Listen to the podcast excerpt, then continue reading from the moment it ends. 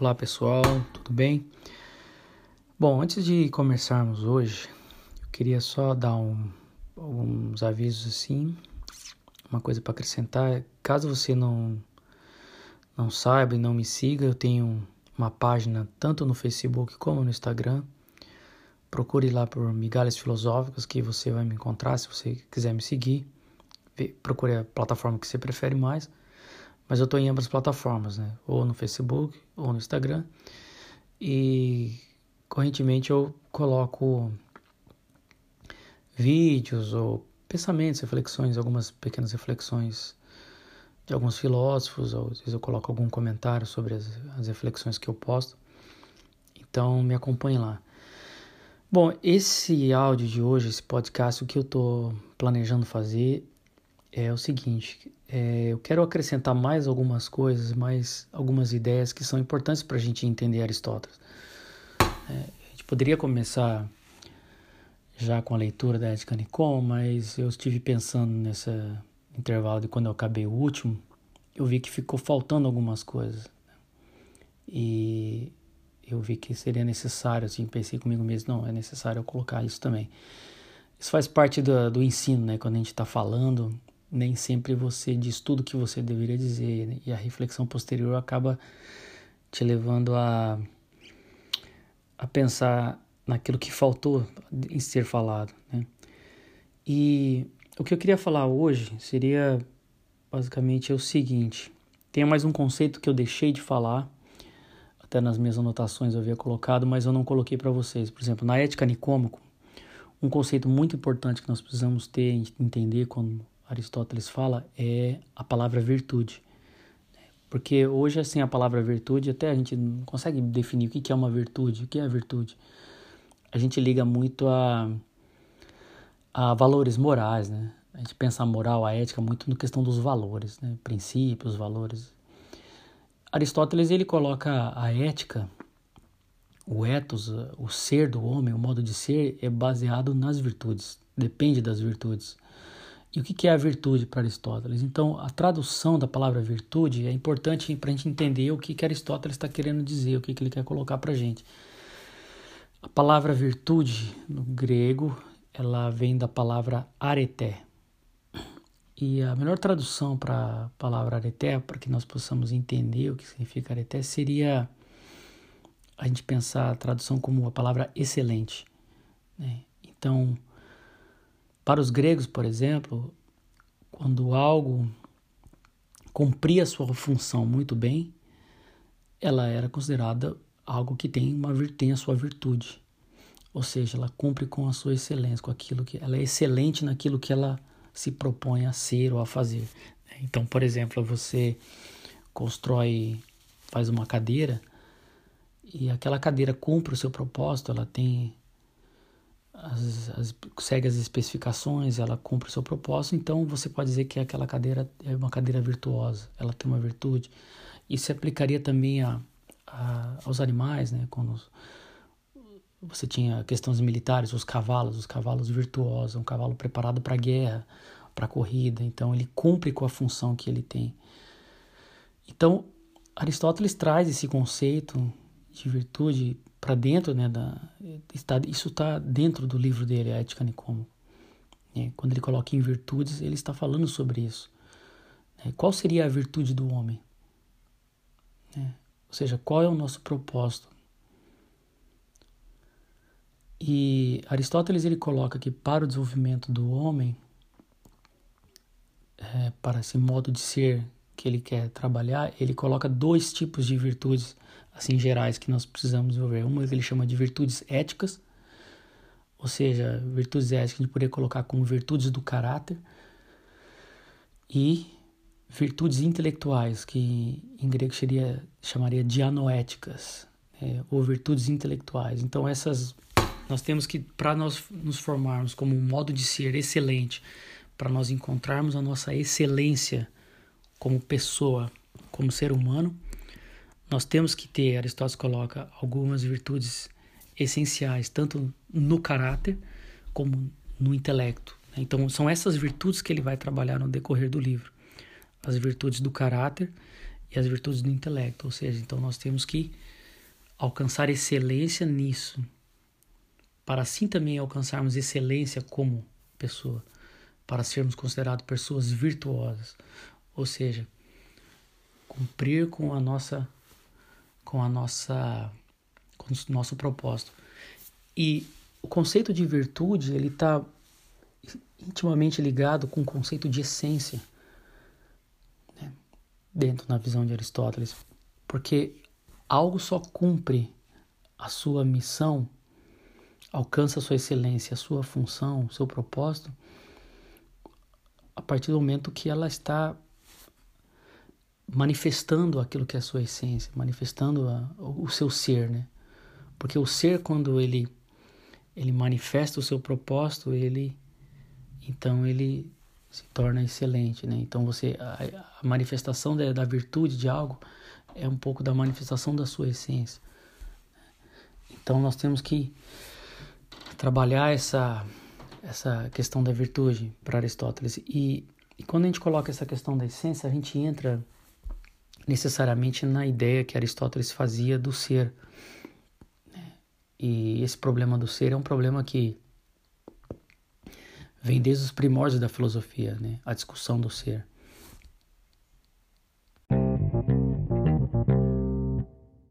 Eu não vou trazer aqui toda a reflexão que antecede Aristóteles, porque Aristóteles ele está, vamos dizer, na ponta final, né, da, da discussão do ser ali no período grego.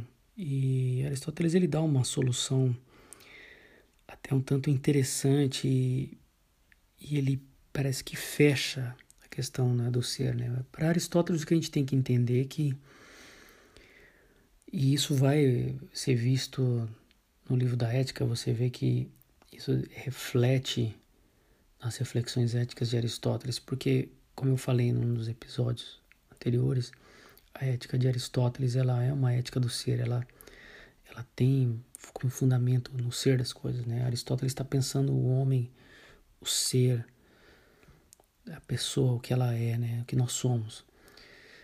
E o ser em Aristóteles ele, ele é composto de duas coisas assim importantes para entender o que, que são os seres, o que, que são as coisas que estão em torno de em nosso, nosso entorno, né? Os objetos que nós vemos, as coisas, tanto os objetos físicos, os objetos produzidos, como os objetos naturais. Então Aristóteles percebe claramente que existem os objetos naturais e os objetos também artificiais, né, feitos por um artifício. Né? Todos os seres eles são compostos de matéria e forma. Isso é bem claro, só todo, todas as coisas têm uma matéria, têm uma materialidade, é feito de alguma matéria, seja madeira, ferro, pedra, algum outro, alguma coisa material. E todos os seres eles têm uma forma. E quando ele diz forma, não é a forma geométrica apenas. Forma aqui para Aristóteles, ele está dizendo a, a estrutura interna do que as coisas são.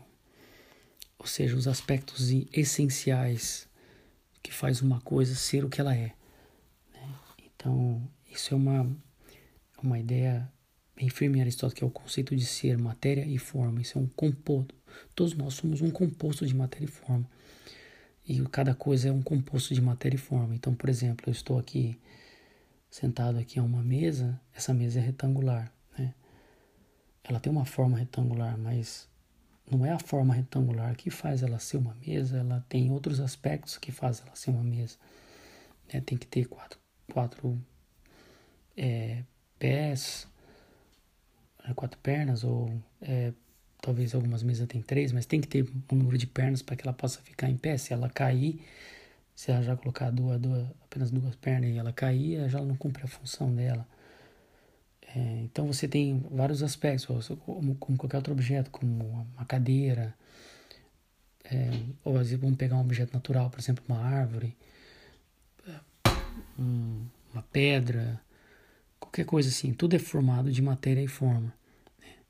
E Aristóteles ele descobre o seguinte nessa observação que ele vai fazendo dos seres da natureza, que a essência das coisas está na sua forma. É a forma que determina a essência do que as coisas são, não a matéria. A matéria faz parte do ser, mas a essência do que as coisas são é a forma. São, ou seja, são os aspectos essenciais né? tem os seus aspectos que são assim elementares, que não podem faltar para que aquele ser seja o que ele é. Então você tem, por exemplo, quando nós olhamos o. Vamos comparar o ser humano com os mamíferos, por exemplo. Os mamíferos, materialmente, eles têm os mesmos compostos que nós temos. Assim, é, eles têm os mesmos aspectos químicos, eles têm musculatura, têm tecido muscular, têm veias, têm pele. É, então, materialmente, se você olhar, por exemplo, no laboratório, você vai ver que muita coisa é, é parecida, é semelhante. Mas o que faz um animal, um mamífero qualquer, que seja, por exemplo, um chimpanzé, que é mais próximo do homem, diferente do que nós somos, é a nossa forma interna, não só a forma geométrica, mas a forma como o ser, ou seja, o que faz o homem ser diferente do que dos outros animais. E para Aristóteles isso é claro, é, é o intelecto. A forma, a nossa forma humana só é humana porque nós temos o intelecto. Se nós não tivéssemos o intelecto, a capacidade, a alma intelectiva, Aristóteles diz, nós pensaríamos a partir de Aristóteles, seríamos apenas como um animal. Né? Apenas nos locomoveríamos, teríamos a capacidade um pouco de memória, de reter algumas informações, mas para comer, beber, fugir, dormir, caçar, são coisas assim que os animais fazem. Né? O homem tem algo a mais, que é essa parte do intelecto. Esse, essa diferença específica Aristóteles coloca, é o que nos faz o que nós somos, humanos, né? essa parte intelectiva que não encontra em nenhum outro animal. Então isso é, isso é uma coisa interessante em Aristóteles. Essa faz parte, o intelecto é uma é a essência do que nós somos. O fato de sermos seres com inteligência, com um, uma alma intelectiva. Né? E quando a gente vai estudar a ética, assim, eu, eu queria passar para vocês hoje o que, que seria também acrescentar isso daqui, é essa questão da essência e a questão do intelecto, a questão dos saberes assim que Aristóteles coloca, porque se a nossa essência é o intelecto, é o que nós somos, capacidade intelectual, a capacidade de logos, né, que é racionalidade, Aristóteles vai querer entender o que, que é então esse intelecto, é esse saber. Nós temos algo que os animais não têm. Né? Os animais têm um impulso para os alimentos, nós também temos, tem a nossa parte, cada parte da nossa alma, alma vegetativa, ou alma sensitiva, ou alma intelectiva, existem impulsos diferentes. E Aristóteles descobre que no homem existe um impulso específico dele, que nessa alma intelectiva, que é o impulso para o saber. Então ele começa o livro da metafísica, é o primeiro, a primeira frase do livro Metafísica, ou seja, ele vai estudar o ser, né? E principalmente esse ser também que nós somos. Ele começa com a seguinte frase: Todo homem tem por natureza o desejo de conhecer. Ou seja, isso é faz parte dessa concepção psicológica que ele tem do homem. O homem tem uma inteligência, tá certo? E nessa inteligência, nessa alma, existe também um impulso, um desejo, algo que impulsiona o homem para o saber. Então nós temos uma necessidade natural de conhecer. Nós queremos conhecer as coisas, nós queremos saber. Temos uma curiosidade, temos um impulso para isso, né? Então isso é uma faz parte da nossa essência.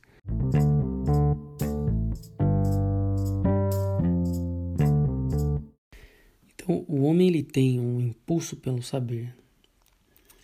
É interessante que esse impulso pelo saber não é um saber qualquer que nós temos. Aristóteles reconhece que existe em nós um impulso do saber pela verdade. Nós temos uma necessidade da verdade. Há um desejo pela verdade assim no, no íntimo de cada pessoa. Né? Nós queremos saber as coisas e nós não queremos ser enganados. É interessante isso. Não, não existe no homem um, uma, um impulso para ser enganado. Nós queremos, quando nós queremos ouvir alguém, ou perguntamos a alguém, ou sei lá, acessamos hoje a, a, a televisão para ouvir notícias ou a internet, a gente está procurando a verdade das coisas. Então, o, o ser humano existe uma necessidade, um impulso pelo saber da verdade das coisas, né?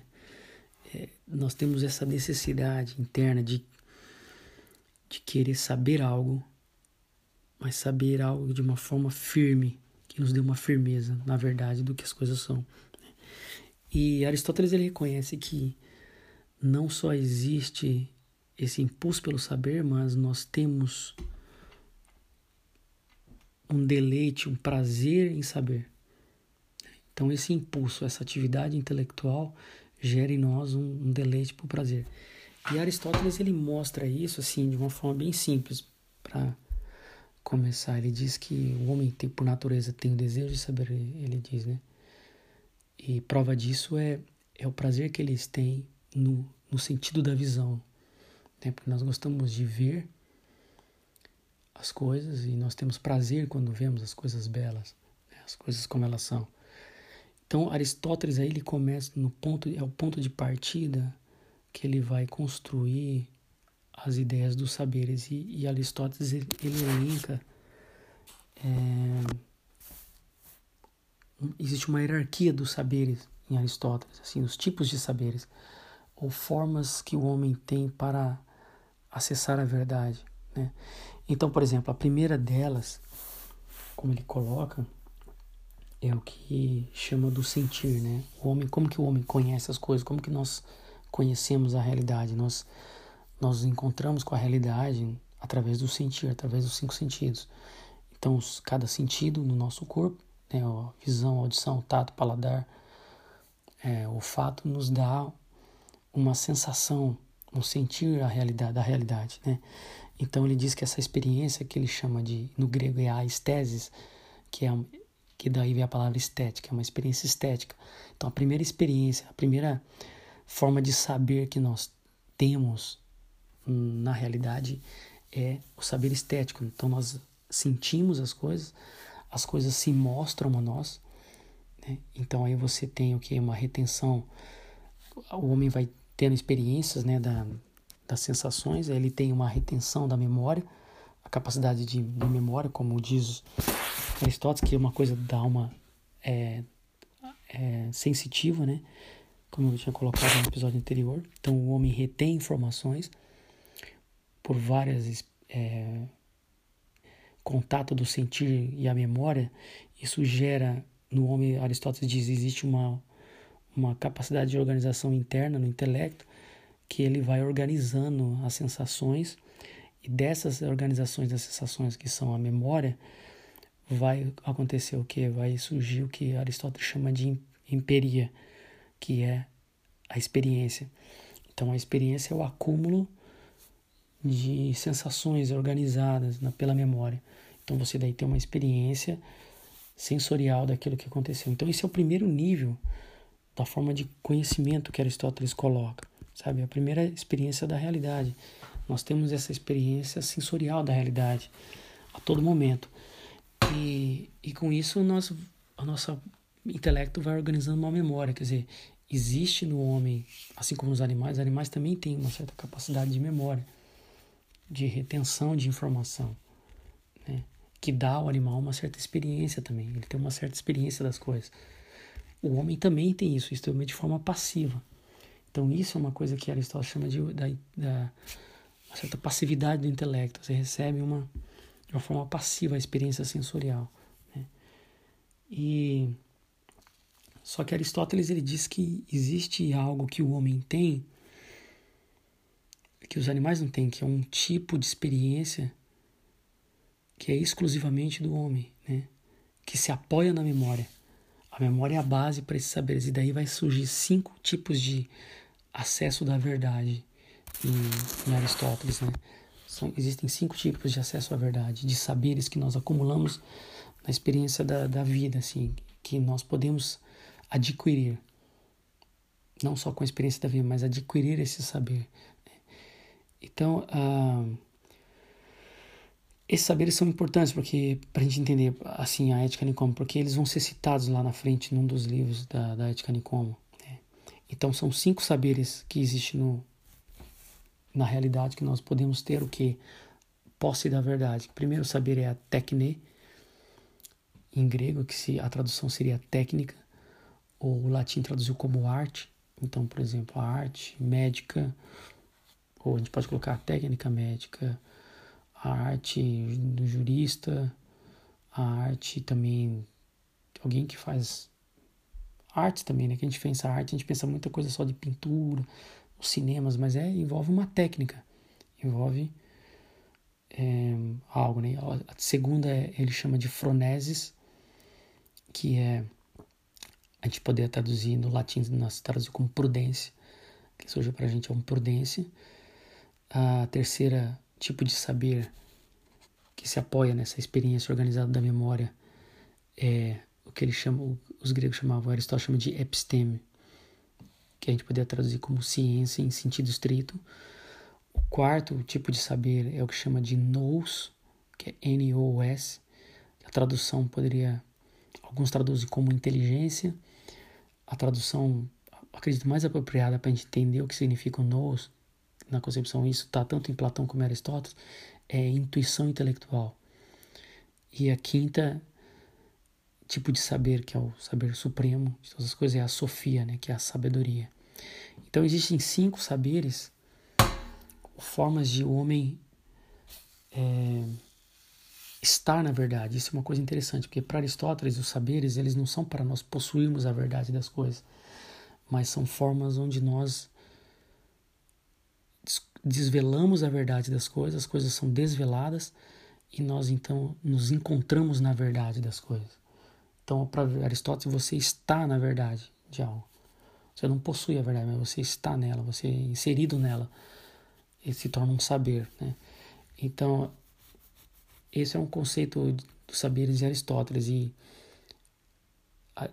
os gregos eles colocavam a palavra verdade, a tradução da palavra verdade. No grego vem da palavra aletheia, que significa desvendamento, significa desvendar. Então, o aletheim, que é o saber que desvenda a verdade, é interessante esse conceito de desvendar, é como se fosse a verdade está diante de nós, nós estamos nela, mas nós não estamos vendo a verdade, então nós temos que desvelá-la, tirar o véu dela.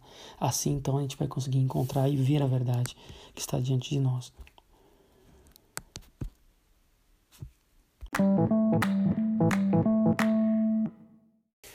Então a gente falou agora cinco saberes. Né? Então você tem cinco saberes que se apoiam na experiência organizada pela memória. Que nós vemos assim como ela foi desenvolvendo na história. Então você tem a primeira, como eu falei, é a técnica. O que, que seria a técnica? Ou a gente pode dizer como técnica. Aristóteles diz que é um saber fazer. Né? Você sabe fazer algo, não só por experiência, mas você sabe por que está fazendo aquilo. Você tem um conhecimento que a gente fala, conhecimento de causa, né? Esse saber fazer, ele envolve três aspectos, assim, que a gente vê. Quando a pessoa sabe fazer algo, Aristóteles diz, ela adquire um conhecimento, um saber que ela sabe fazer algo, ela sabe melhor porque ela sabe o porquê daquilo. Então, por exemplo, a pessoa pode ganhar uma experiência de como construir uma casa, Outra coisa é ela saber um, ter um saber, ter um conhecimento técnico, sabe por que fazer aquilo. Então, às vezes, em qualquer profissão você descobre isso. Tem gente que tem um conhecimento por experiência dentro daquela profissão. Por exemplo, eu me formei em direito e me tornei advogado. Então você descobre que tem coisas que você sabe vai aprendendo por experiência. E você sabe que dá certo tal coisa por experiência, mas muitas vezes você não sabe por que, que aquilo é daquilo, qual é o fundamento daquilo. Então, o conhecimento técnico, ele não só sabe por experiência, mas ele conhece o fundamento, por que, que aquilo é daquela maneira e vai dar certo e é daquela maneira. Então, ele sabe o porquê da coisa. Isso é o conhecimento, isso é o que se chama conhecimento técnico de algo. Né? Então, a, a técnica é um saber fazer e esse saber não é só um fazer, mas é um saber fazer, porque é um saber que tem conhecimento do porquê que aquilo deve ser feito daquela maneira. Né? E um aspecto desse conhecimento técnico é o terceiro, segundo aspecto dele é que primeiro é saber melhor, né? Então sabe o porquê. Segundo, ele sabe mais. Quem tem um conhecimento técnico, ele sabe mais. Por quê? Porque ele não conhece só questões particulares, mas ele tem um conhecimento universal daquilo, um conhecimento mais amplo, mais total daquilo. É. Uh, e terceiro aspecto de quem tem um conhecimento técnico, Aristóteles diz, a pessoa sabe ensinar. Quando a pessoa tem uma, um conhecimento técnico, ela consegue ensinar outro a fazer. Quando ela tem um conhecimento só por experiência, ela vai só passar a experiência, a pessoa vai aprender meio que por imitação, normalmente, mas a, o conhecimento técnico de causa te dá a habilidade de ensinar aquilo. Você sabe dizer por que tal coisa é dessa maneira. Por causa disso, disso, disso, disso, disso, disso, disso. Então você tem um conhecimento técnico. Esse é um conhecimento técnico. A segunda forma de saber, de estar inserido na, na verdade, Aristóteles diz, é o saber agir. Então, isso ele colocava como froneses, ou a gente pode traduzir como prudência. Né? Prudência, o que, que é a prudência? Normalmente a gente entende a prudência como, como uma virtude, né? Aristóteles traz ela aqui como uma forma de saber. É um saber agir. Não apenas age, mas sabe agir. Então aqui você tem duas coisas diferentes entre a técnica e a prudência. Na técnica você tem o saber fazer, então você vai. Uh, o que é um saber fazer? É produzir algo, né? Você vai produzir algo. Então a meta é produzir algo. No, na, na froneso, a prudência, a meta é a própria ação, é a atividade em si, é uma atividade. Né? Então a prudência ela envolve saberes que concernem as ações da vida humana. Né? Então uma pessoa que tem prudência ou que tem esse, esse tipo de saber é um saber sobre tudo que envolve a vida humana. Né? E aí que você vai encaixar esse conhecimento que você vai adquirir da ética. Acaba sendo um conhecimento técnico também, mas principalmente é um, é um conhecimento prudencial, que vai te dar uma consciência do agir humano, né, das próprias ações humanas. Por que, que nós agimos de tal maneira? Né? Por que, que as coisas são assim? Por exemplo, no livro se eu não me engano, é o 7 e o 8 é da Ética Nicômico, se eu não me engano, é o 8 ou 9, não me lembro agora. É, Aristóteles faz um estudo sobre a amizade humana. Então, todos nós temos essa experiência da amizade. Todos nós temos experiência de amizades que que surgiram e que se acabaram, né? Que elas acabaram, se elas se foram. Algumas se fortaleceram, outras se enfraqueceram. Todos nós temos essa experiência. Mas quantos de nós temos conhecimento por que isso aconteceu? Mas não só um conhecimento particular. Porque se você souber dentro da sua visão, assim, ah, eu sei por que, que minha amizade acabou, eu sei por que, que essa se fortaleceu. Aristóteles ele não está preocupado com só a experiência particular. No, no livro da Ética Nicômico, ele vai tratar em dois livros específicos por que, que as amizades, o qual que é o fundamento da amizade, por que, que elas surgem, como elas se mantêm, por que que ela, quais são os tipos de amizades que existem e por que que elas se extinguem, por que que elas deixam de existir. Então ele mostra, e o que que é isso daí? Isso é um saber que ele conhece, ele não só sabe as ações humanas da amizade, que é uma atividade humana. A amizade em si é uma atividade mas sabe por que, que aquela atividade acontece e como ela acontece. Né? Então, isso é, é, é, um tipo de pensamento prudencial, que, que é essa visão do saber agir. Né? Ou, por exemplo, vamos colocar outras ações humanas aqui, os atos de justiça. Às vezes nós temos experiências de sermos tanto injustiçados como sermos justiçados. Mas o que, que é agir justamente?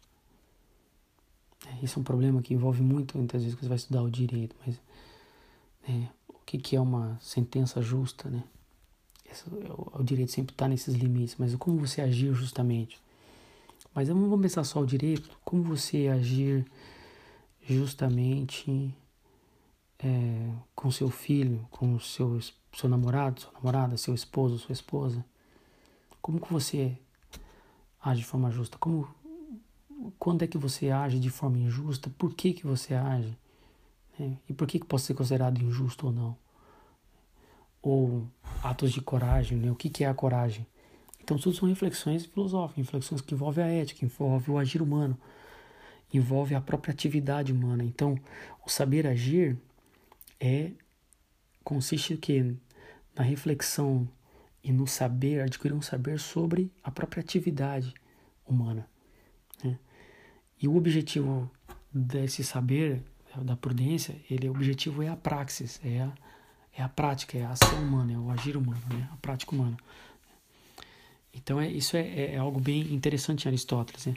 Uma observação que a gente faz aqui, que para Aristóteles é está dentro do, do conceito do saber dele, do conhecimento, que a teoria, a teoria não é algo separado da praxis, mas para Aristóteles a teoria ela é a, a praxis suprema, a, é, a, é a forma suprema de praxis, de prática.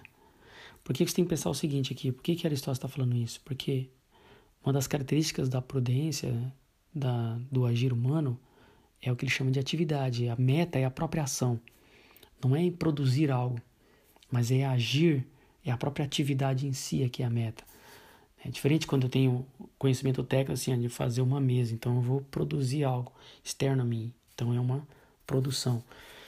No caso, eu vou agir de forma corajosa, eu vou agir de forma justa, eu vou agir de forma equilibrada. Então, o objetivo é a atividade em si. Né? E para Aristóteles, a teoria, o pensamento teórico, a reflexão por exemplo, teórica, abstrata, que igual a gente está fazendo agora, ela é a forma suprema de atividade prática. Entendeu? Você está usando a prática da ação, mas é um agir do intelecto. O teu intelecto está entrando em ação agora. Então, não é só uma ação física, mas toda ação, para Aristóteles também, a ação do intelecto, ela também é uma prática. Ela também é uma prática.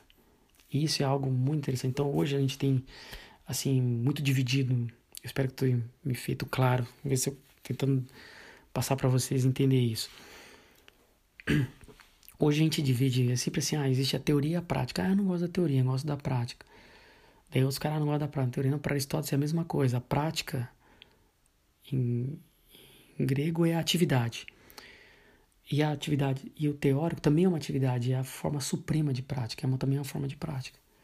Né? Então você você se torna bom numa atividade exercendo aquela atividade. Isso é uma coisa que a gente vai aprender com o livro da Ética. E a sua inteligência também, ela vai se tornando aguçada na atividade da inteligência. Na própria atividade de inteligir, de saber mais, de estudar, de querer entender, de refletir, de aprender você vai se tornando mais inteligente. Então é, é uma atividade também, uma atividade interna. E para Aristóteles, como para ele o homem essencialmente é intelecto, é, a, é o que nos caracteriza como ser, é a, a melhor atividade que nós podemos exercer, é a atividade intelectual. É aquela onde nós realmente nos realizamos. A gente vai ver isso depois em Aristóteles, assim, o conceito de felicidade está muito ligado a essa ideia de atividade. Mas é uma, é uma base aqui que eu quero passar para vocês, só para vocês entenderem, né?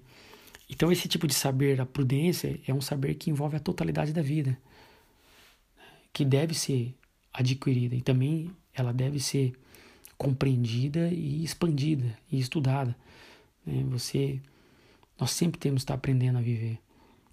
Você não aprende uma vez só, mas você aprende a cada dia. É uma atividade constante, uma atividade que não para. Ah, e o objeto dessa, desse saber agir qual que é o objeto desse saber? É o bem e o mal. Ou seja, a forma como nós vamos agir diante do bem e do mal, diante das coisas. Né? Das coisas que são boas e das coisas que são más. Então isso é uma característica do saber agir, da prudência.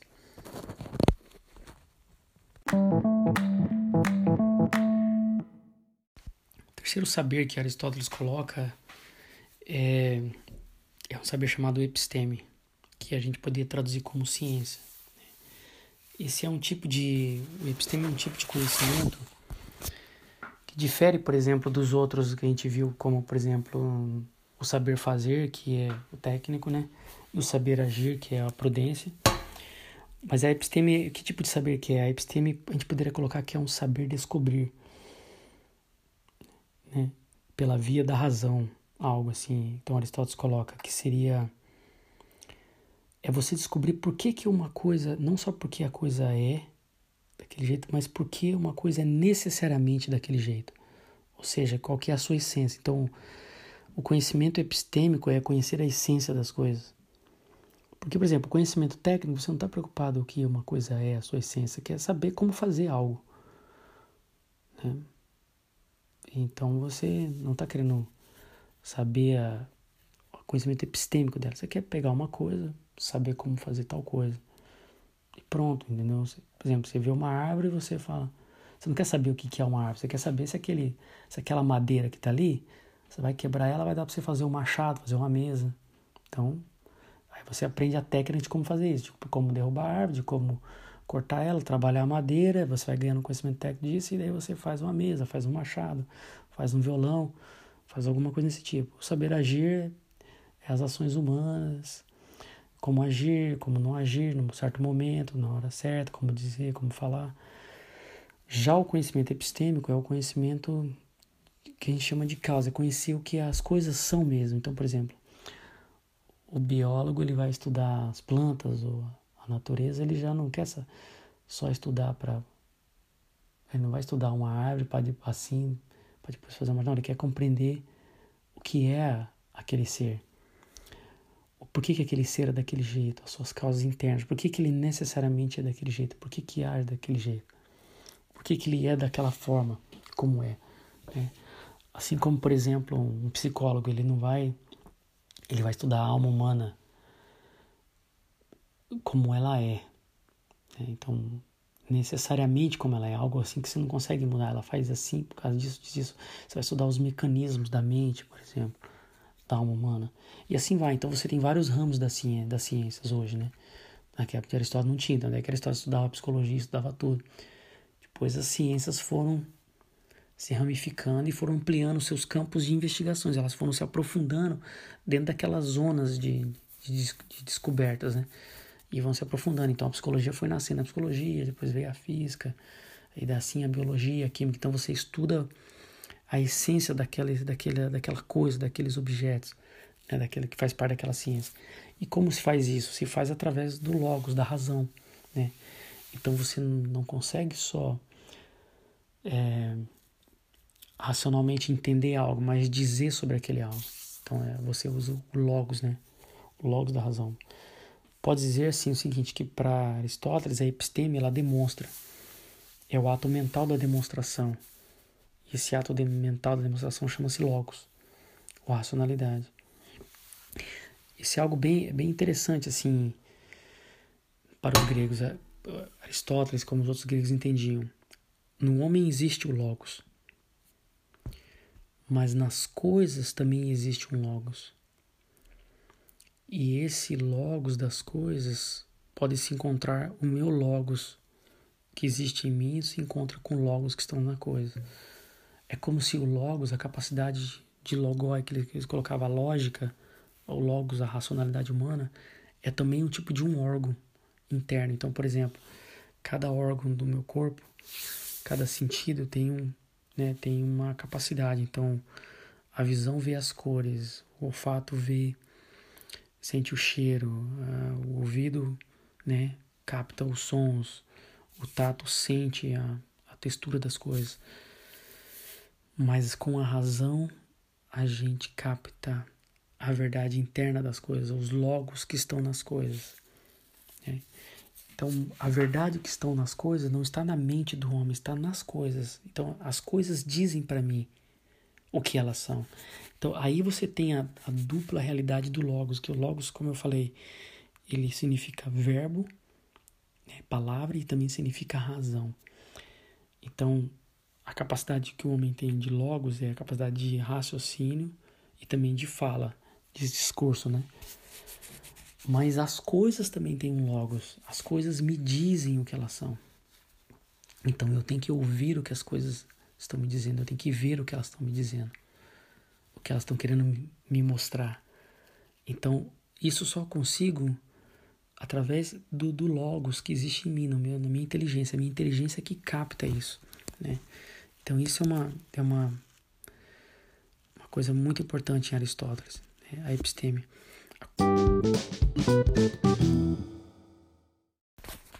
A quarta forma de saber que Aristóteles coloca, né, é um nous, ou o que nós podemos chamar de intuição intelectual. O que é a intuição intelectual para Aristóteles? Intuição é a capacidade que nós temos de apreender, apreender o que as coisas são, de captar a verdade do que as coisas são. Nós captamos isso intuitivamente. Então nós estamos a todo momento usando a intuição intelectual em tudo, porque é o que nos dá a capacidade de perceber que uma coisa é diferente da outra. Né? A nossa inteligência capta isso a todo momento.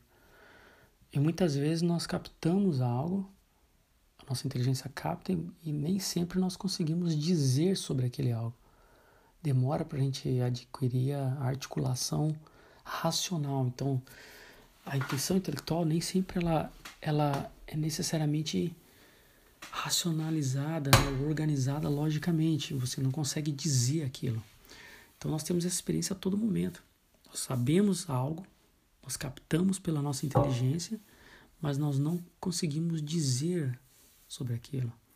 Né. Então a, a busca da, do, da, da elaboração da, da linguagem, da fala sobre algo, é, é, é, o que vai entrar na episteme, que a gente acabou de ver. Que a episteme é essa é a capacidade do logos, né? da, da racionalidade, da, de, da fala, do discurso do entendimento racional. Então, a, intuição intelectual ela vai um pouco mais profunda, porque ela capta, ela, é pela intuição intelectual que nós captamos o que as coisas são, a essência das coisas. Mas é pelo, pelo discurso epistêmico é que nós podemos, é pela episteme que nós podemos discursar sobre aquilo. E aí você tem que tentar encontrar a linguagem apropriada para tentar expressar o que você captou intelectualmente. Então nós temos isso a todo momento. Hoje a gente fala muito talvez assim dessa intuição, desse feeling, dessa coisa que você capta da realidade. Aristóteles diz que essa é a experiência que nós temos na realidade. É uma experiência da realidade, isso aí, da intuição intelectual. Né? Nós aprendemos o que as coisas são. Isso faz parte da, da, da noção de nous, né? Por exemplo, a gente capta os princípios das coisas. É, a gente capta a essência das coisas pelo nous, assim, né? Então, por exemplo, eu poderia dizer assim, algumas anotações que eu fiz aqui. Uh, logicamente eu conheço pela razão, mas pela inteligência eu tenho a intuição da verdade das coisas. Isso significa que pela inteligência capto a realidade das coisas pela intuição da inteligência, ou seja, a minha inteligência capta o que as coisas são. A todo momento a minha mente está em contato com a realidade exterior, mas nem sempre estou tendo uma compreensão, um entendimento do que está acontecendo. Uma coisa deve se ter em mente: todos os nossos conceitos e conhecimentos pressupõem intuições. Né? Então, a, a, elaboração lógica da coisa ela é, é, algo posterior a uma intuição. Por isso que quando você vai ler Platão, por exemplo, os diálogos de Platões, a todo momento Platão está querendo que você capte intuições E aí você vai conseguir dizer algo. A gente tem essa experiência a todo momento na vida. Às vezes você passa por experiências que você está captando intuitivamente as coisas, mas às vezes nem se dá conta. E depois de alguns anos que você vai conseguir dizer e explicar o que, que era. Né? Então, por exemplo, às vezes eu estou lendo uns livros, eu capto intelectualmente as coisas. É o que nós, acontece com todo mundo. Mas às vezes ainda não consigo dizer sobre aquilo. Eu já entendi. Eu já meio que captei a coisa, né? Captei a mensagem. Eu intuí o que, que, que o autor está querendo me passar, mas eu ainda não consegui elaborar racionalmente um discurso. Né? E aí é o processo da lógica, né? Então, mais uma coisa que eu anotei aqui, ó. A intuição pode ser vista naquelas situações que sempre esteve diante de você, mas você não via. De repente você intui algo que sempre esteve diante de você e começa a compreender. É um entendimento súbito, surge em sua mente. Isto é o conhecimento que se chama nous, inteligência ou intuição intelectual. A episteme se baseia no conhecimento da intuição. Pela episteme, vou procurar de forma racional demonstrar e explicar aquilo que captei e compreendi pela inteligência. Então, isso é a diferença de inteligência e razão. Né? Então, nós estamos inseridos. Você tem que pensar o seguinte: as coisas, o mundo que em torno, que está em, em torno de nós, eles, a todo momento nós estamos inseridos na verdade do que as coisas são. Mas nem sempre estamos compreendendo, nós estamos intuindo, mas nem sempre estamos compreendendo. Então, é, isso é a diferença de intuição e, e episteme, né? Eu queria colocar essa base da intuição. E por último, Aristóteles coloca que é o saber supremo, que é a sofia, que é a sabedoria. É o modo mais elevado para ele da posse intelectual das coisas, né? A sofia, a sabedoria é o nexo para ele. O que, que é a sabedoria? A sabedoria é o nexo entre a episteme, conhecimento científico, e a inteligência, o nous, a intuição intelectual. Mas como que isso se dá, né? Isso acontece quando descubro que, em que consiste o saber do nous da inteligência. Eu tenho acesso a um modo especificamente humano de saber. Estou lendo algumas anotações que eu fiz aqui. Mas a sofia é você descobrir o nexo entre esses dois, entre talvez não vai ficar tão claro, mas intuitivamente você pode captar isso, eu quero dizer. É, que existe uma relação entre o que eu captei com a inteligência com o conhecimento racional. Por exemplo, é quando ocorre um entendimento, uma compreensão. Né? Pela sabedoria, compreendo a relação íntima entre a verdade captada pela inteligência e a causa racional das coisas. Né? Então, a, a sabedoria eu consigo ver a relação íntima entre uma coisa e, uma, e outra, entre a intuição e o discurso racional. Então, por exemplo, você ouve o discurso de algo sobre alguma coisa. É, vamos pensar que, que a gente está estudando Aristóteles, né? estudando a ética anicômica. Então ele está dando um discurso racional sobre, sobre as ações humanas. Então você está ouvindo aquilo racionalmente. Mas ouvir racionalmente e tentar. E você às vezes não está entendendo ainda. Por quê? porque ainda você não conseguiu captar com a inteligência, ter a intuição. Quando você dá aquele súbito, aquela intuição, você aí vai entender o que, que você estava ouvindo, o que você estava lendo. E aí você vai fazer aquela conexão. Essa conexão, Aristóteles diz, é, é a atividade máxima, que é o que se chama sabedoria. Você consegue conectar aquilo que você intuiu e aquilo que você está ouvindo, está lendo racionalmente. E aquilo dá um, dá um link, dá aquela conexão interna. Aí você fala, aham, agora eu entendi o que, que esse cara tá querendo dizer. Que isso aqui tá ligado com isso, que tá ligado com aquilo, que tá ligado com aquilo outro. Então você dá aquela. Você dá aquele. É o, é o, é o tipo o eureka, sabe? Mais ou menos é o Ernest Eureka do Arquimedes, é eureka. Você pá, capteia, você tem a. E daí ele conseguiu a sabedoria, né? Então isso, isso seria basicamente é a ideia assim que eu queria passar dos saberes em Aristóteles para a gente compreender uma forma de antecipar assim aquilo que Aristóteles vai querer nos ensinar sabe? Por que que eu quero tô passando todos esses saberes aqui? Assim até que foi um pouco longo pode ser que você tenha que ouvir de novo.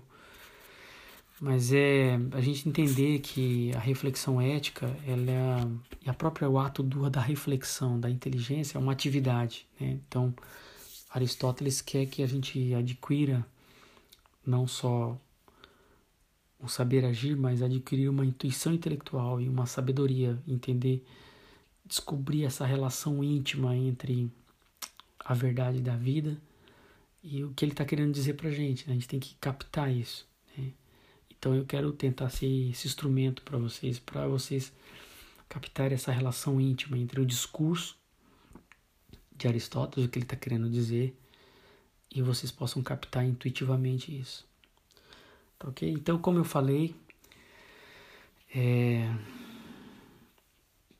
na próxima, na próxima episódio, se Deus quiser, a gente vai começar a ler as primeiras partes da Ética Nicomo e você vai ver muito essas palavras, atividade, ele vai falar muito da atividade, vai falar da felicidade, ele vai falar da, da, da inteligência, da ato e potência, certos termos assim da, da, da metafísica e da, dos estudos que Aristóteles fez em outros livros, né?